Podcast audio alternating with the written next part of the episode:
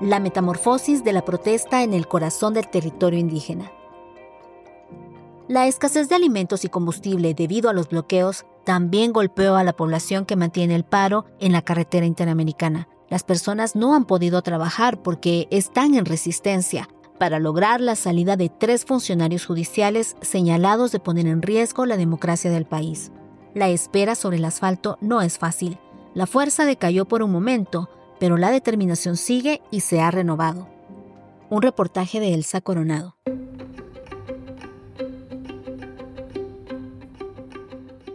A punto de llegar a la tercera semana de protestas, de lo único que se tiene certeza es que ni el gobierno, ni la fiscal, ni las poblaciones indígenas están dispuestas a ceder. La fiscal general Consuelo Porras, el fiscal Rafael Curruchiche y el juez Freddy Orellana no se doblegan al pedido masivo para que renuncien. La única opción que les queda a los pueblos originarios es la resistencia. Y esto significa mantener los bloqueos en carreteras y puntos clave, como la sede del Ministerio Público en la zona 1 de la capital. En las tarimas de los ocho puntos bloqueados a lo largo de la carretera interamericana se siente con más fuerza la molestia de la población otros puntos con la Junta Directiva de 48 cantones. La responsable es Consuelo Porras, Rafael Curruchiche y de cola se va este Alejandro Yamatei. Los discursos también cuestionan al presidente Alejandro Yamatei porque criticó al movimiento nacional que pide la renuncia de los tres funcionarios. Ha dicho que son violentos, que los financian y asesoran desde el extranjero. La renuncia del pacto de corruptos no bastará. Necesitamos una Asamblea Nacional Constituyente se lee en una manta vinílica colocada en la plataforma del camión que sirve como escenario en el kilómetro 177 en el cruce de la aldea Vázquez, Totonicapán. En este punto, conocido como las pistolas, porque hay una figura de concreto que simula un arma, es imposible calcular cuántas personas están sobre el asfalto, el segundo domingo de protesta, lo que se alcanza a ver desde lo alto del camión es una mancha de colores que parece no tener fin, debido a la llamativa indumentaria de las mujeres. También destacan los sombreros de colores de ellas, los de tonos ocres de los hombres y las sombrillas, paraguas y las varas de decenas de líderes que se alzan en señal de manifestación. Sabemos de que estamos aquí, la gente sabe de que hasta que renuncien. Si no renuncian, no nos vamos de aquí. Y nos queremos 10, 20, 30 personas en la noche y la mañana vienen los demás, pero yo sé que aquí la gente de Totonicapán somos gente aguerridos. Los gritos de apoyo, las consignas a coro, el sonido estridente y colorido de las bubucelas son otra referencia para confirmar la masividad y la fuerza de la protesta. La directiva de 48 cantones que está en la capital no están solos. Nosotros los respaldamos y el gobierno es responsable de la vida de cada uno de ellos, dijo un poblador a la multitud. A pesar del ánimo, la paciencia de esta multitud se agota.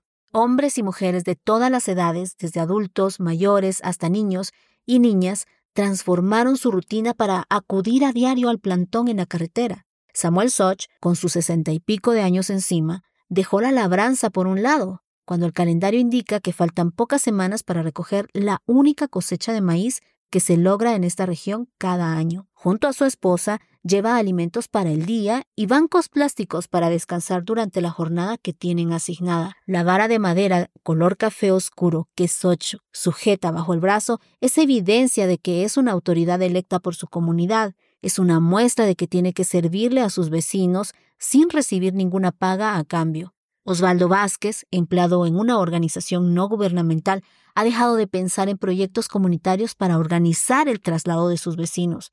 Aníbal, otra autoridad comunitaria, se ha quedado sin proyectos de construcción por causa del bloqueo. Su hijo, un adolescente que estudia segundo básico, dejó de asistir a clases desde el 2 de octubre porque en este momento el propósito de toda la comunidad es mantener una resistencia que obliga a renunciar a Porras, Curuchiche y Orellana y de esta manera asegurar el traspaso a un nuevo gobierno en enero próximo.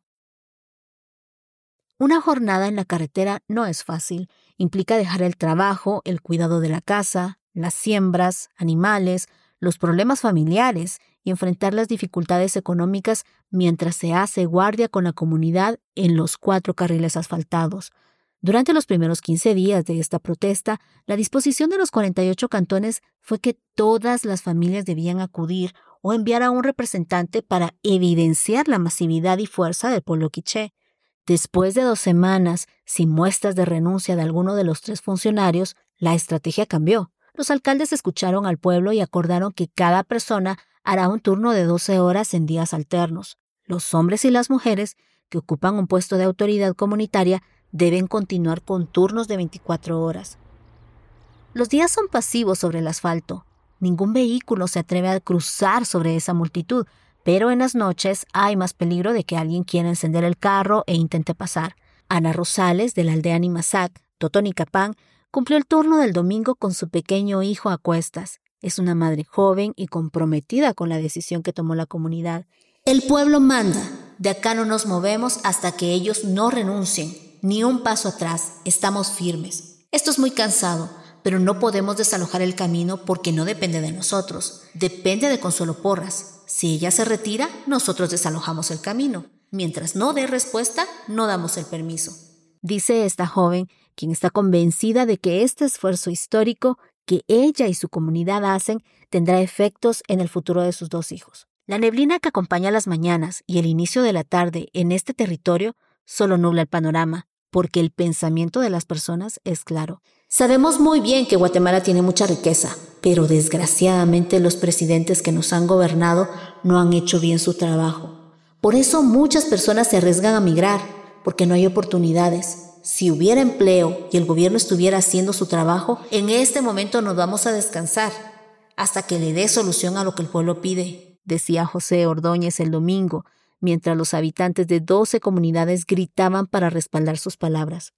La forma de organización comunitaria valora la voz de la comunidad y es por esta razón que los pueblos indígenas no aceptan que su clamor sea ignorado. Porras, Curuchiche y Orellana cuentan con el rechazo de gran parte de la población, pero tienen el apoyo político para mantenerse en sus cargos. En el territorio de 48 cantones, por ejemplo, cuando una autoridad es cuestionada por el pueblo, que lo ha elegido, debe corregir el camino o apartarse del cargo. Debido a sus actos, los tres funcionarios son vistos como los responsables del atentado a la democracia, porque iniciaron investigaciones penales sobre un proceso electoral validado por la ciudadanía que participó en las mesas de votación, los fiscales de partidos políticos que estuvieron en el conteo de votos y los observadores locales e internacionales. La población indígena que ahora sale en defensa del sistema democrático confió y se desencantó de candidatos que les ofrecieron solucionar sus problemas más inmediatos. A pesar de la amarga experiencia, cada cuatro años vuelven a participar del proceso electoral, pero esta es la primera vez en 38 años de democracia guatemalteca que atestiguan que el candidato electo a la presidencia tiene todo en contra para asumir el cargo. Para esta población el sacrificio es mayúsculo, porque el tiempo en la carretera no retribuye dinero. Lo único que pueden hacer cuando les toca turno es sentarse a escuchar los mensajes. Algunas mujeres bordan, otras personas solo descansan sobre la grama y conversan. Los cuatro carriles se convirtieron en una enorme plaza para dialogar. Los más jóvenes juegan fútbol, las mujeres bromean, los perros siguen las huellas de los restos de comida, los periodistas comunitarios y los creadores de contenido locales transmiten en vivo a través de Facebook o TikTok para informar que están presentes y evitar que los olviden. Los únicos que pueden hacer un poco de dinero son los vendedores de banderas, bubucelas, cintas o refacciones.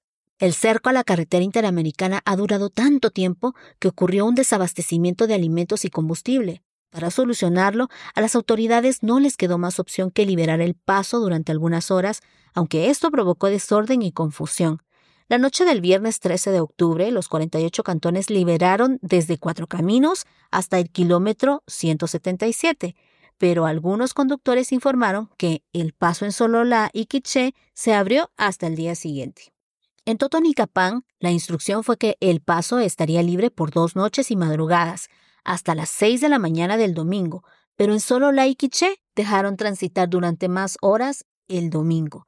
Esto provocó una alerta en el kilómetro 177, porque se acumuló una fila de vehículos que incluía a un transportista que llevó maíz a Sololá y buscaba regresar a San Marcos, otro que llevaba un caballo y un pony desde la transversal del norte para llegar a Concepción Tutuapa, otro municipio de San Marcos, y tres camiones cargados con tomates y chiles pimientos que viajaron desde la central de mayoreo, el Senma, en Villanueva, y también se dirigían a San Marcos. Los conductores explicaron que les abrieron el paso a nosotros bloqueos, pero cerca del mediodía se estancaron en jurisdicción de los 48 cantones. Esperaban que les permitieran pasar a las 6 de la tarde, cuando la mayoría de los habitantes termina su turno, pero ese día la decisión definitiva era mantener el bloqueo. Por un momento la situación fue tensa. Los conductores de los camiones de tomate y chiles pimientos estaban molestos y amenazaron con cruzar los vehículos para impedir que los carros de la comunidad o ambulancias pudieran pasar. Llevo producto perecedero. Yo les supliqué que me ayuden a pasar o lo voy a perder. Además, yo apoyé el paro en San Marcos, crucé mis camiones para sumarme a la protesta. No es justo que nos estemos afectando entre nosotros, decía la propietaria de uno de los vehículos. Al no obtener resultados, los tres camiones regresaron. La única opción que les quedaba era buscar un extravío para llegar al suroccidente, atravesar Sunil, Almolonga, Cantel y el centro de Quetzaltenango, en donde desistieron por completo de acompañar los bloqueos de carreteras. En Almolonga y Sunil, productores y transportistas apoyaron el paro, pero al notar que se extendía sin resultados, exigieron abrir las rutas para que pudieran llegar los compradores. Tanto Sunil como Almolonga surten a varios sectores del país, pero también al mercado salvadoreño. Debido a la falta de coordinación de los diferentes puntos de bloqueo, varios de los productores optaron por no levantar la cosecha, mientras que otros vendieron a precios mínimos o la dejaron abandonada en el mercado de mayoreo de Sunil porque no lograron venderla. Otra muestra de la confusión del domingo ocurrió cuando un joven que conducía un camión llegó al bloqueo en el kilómetro 176 de la ruta interamericana. Llevaba una carta con membrete de la alcaldía indígena de Sololá, pero esta no llevaba firma. En el documento se leía, las autoridades de la Municipalidad Indígena de Sololá, en seguimiento a la defensa de la poca democracia que le queda a nuestro país y sobre todo la evidente falta de interés del Estado de Guatemala en atender las peticiones de la población guatemalteca, hemos acordado que se dará paso a los vehículos que conllevan productos de primera necesidad para el abastecimiento necesario a nuestra población. Por tal razón, de manera respetuosa, solicitamos las consideraciones necesarias para que la siguiente persona pueda trasladarse de Sololá a Retaluleu y viceversa, con el único objetivo de abastecer con su producto a la población sin incremento o aumento de los precios, y así mantener la resistencia de las peticiones de las autoridades indígenas a nivel nacional. Humberto Clemente, un transportista de maíz, contó a Plaza Pública el martes por la tarde que todavía quedaba una fila de vehículos a la espera de que abran el paso. Su vehículo está vacío porque cumplió con la entrega, pero es muy grande como para girar y buscar otra salida. Aunque en la ciudad y en otros municipios del país crece el descontento por los bloqueos, para los líderes indígenas la retirada no es opción. Entraron a un juego de fuerza con los tres funcionarios a los que se les pide la renuncia y también con el gobierno de Alejandro Yamatei, al que consideran parte del grupo corrupto al que hay que vencer. Al ceder, ya no nos van a tomar en serio, es la conclusión a la que llegan varias de las personas. El jueves 12 de octubre, cuando se cumplían 11 días del bloqueo en la ruta interamericana, desde el kilómetro 110 al 188, en territorios de Quiché, Sololá y Totonicapán, la moral de la protesta decayó. Ese día, el liderazgo de las organizaciones ancestrales que convocaron al paro nacional se reunieron con el presidente Alejandro Yamatei. Hasta hoy es que tuvimos la, ni siquiera nos han notificado por las redes sociales, es que nos enteramos de y nos venimos a las once y media como él lo había asegurado nos fuimos a presentarnos en la casa presidencial y nos dicen que a las 3 de la tarde. Y después de tres horas de una sesión a puerta cerrada, no hubo resultados positivos.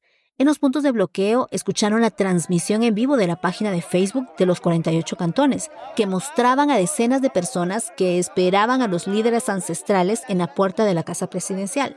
Eso fue a lo único que tuvieron acceso en los puntos bloqueados a nivel nacional, porque la reunión con el presidente fue a puerta cerrada. Durante la espera, el ánimo de las personas estaba en su punto máximo. Muchos celebraron y pensaron que esa tarde terminaría el sacrificio al que se habían sometido. Creyeron que volverían a sus casas, a su rutina, a los quehaceres, a la lucha por sobrevivir. Creyeron que habían ganado. Era la primera vez en años que los líderes podían sentarse en la misma mesa que un gobernante para plantear una propuesta concreta, la fiesta se terminó cuando el grupo de alcaldes salió de la casa presidencial y dijo que Yamatei les había repetido lo que ya había dicho a través de un mensaje grabado a inicios de semana. Él tuvo la oportunidad y fue muy claro en decir, háganlo público, que no tengo las facultades de poder pedir la renuncia. Eso nos dijo él.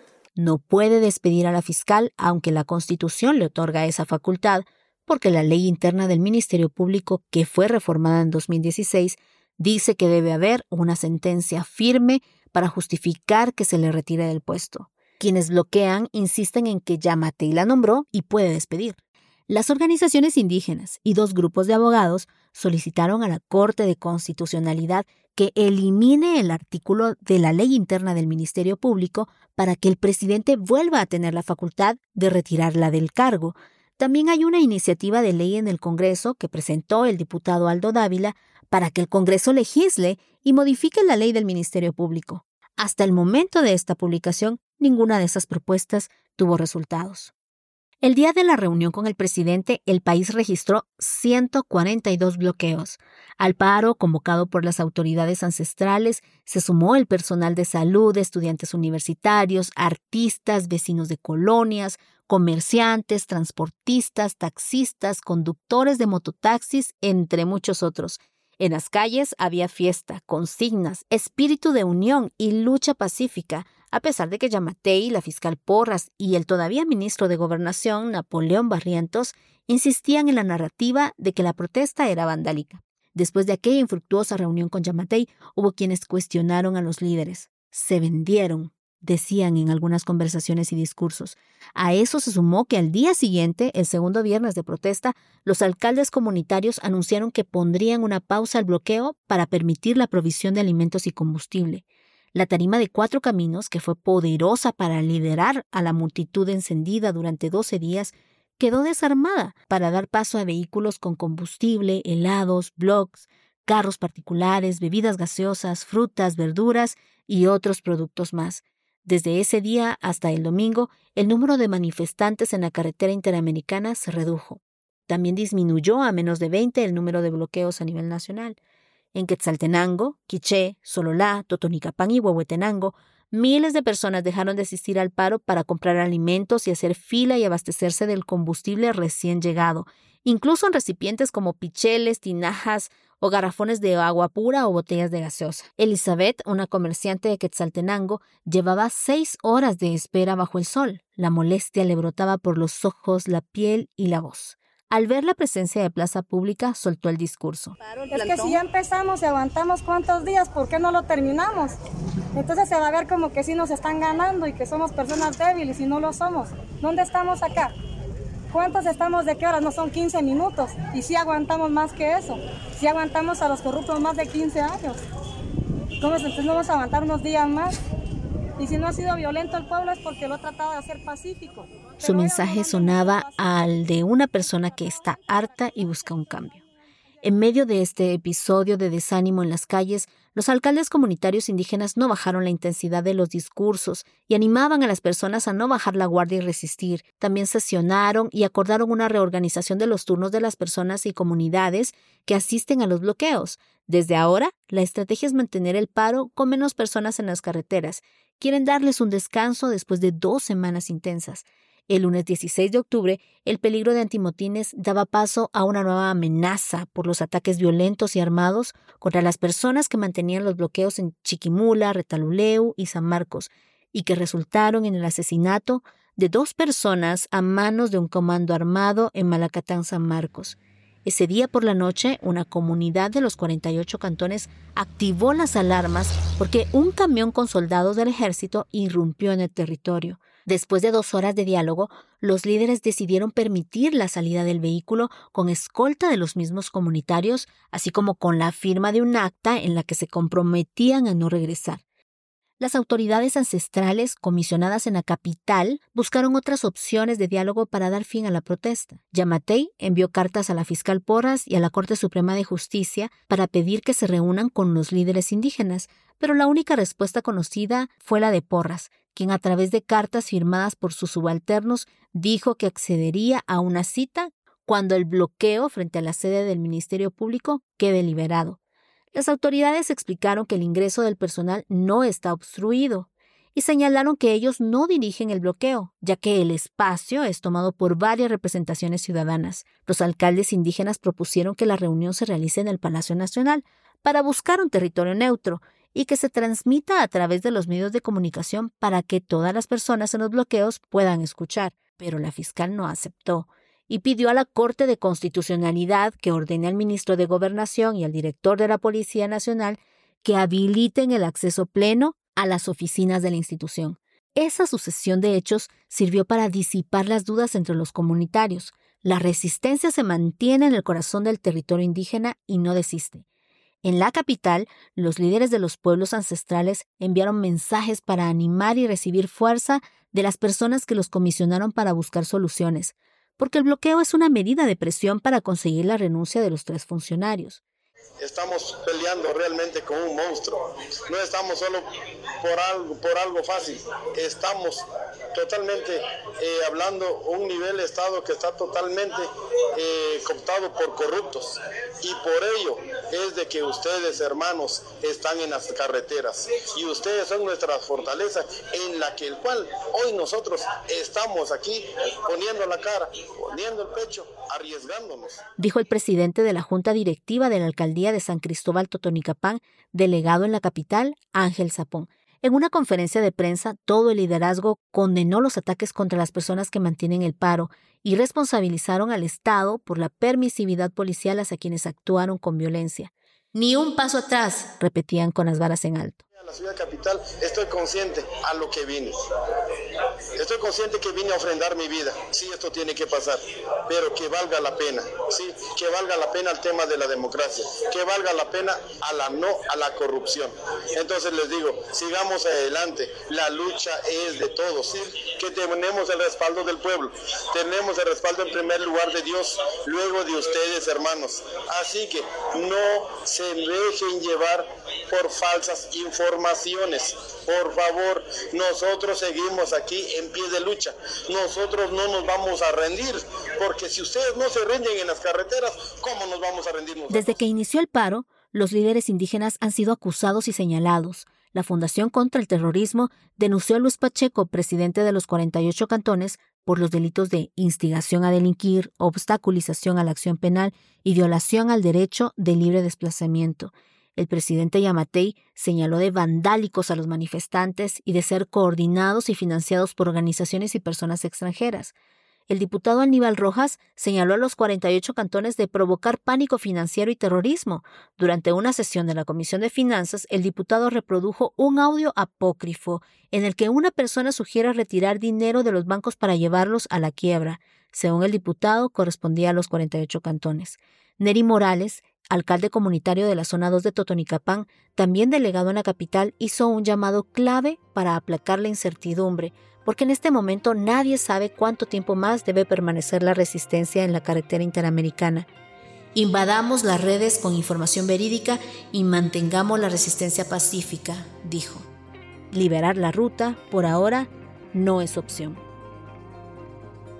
Este podcast pertenece a Plaza Pública y fue editado por Josué Sack.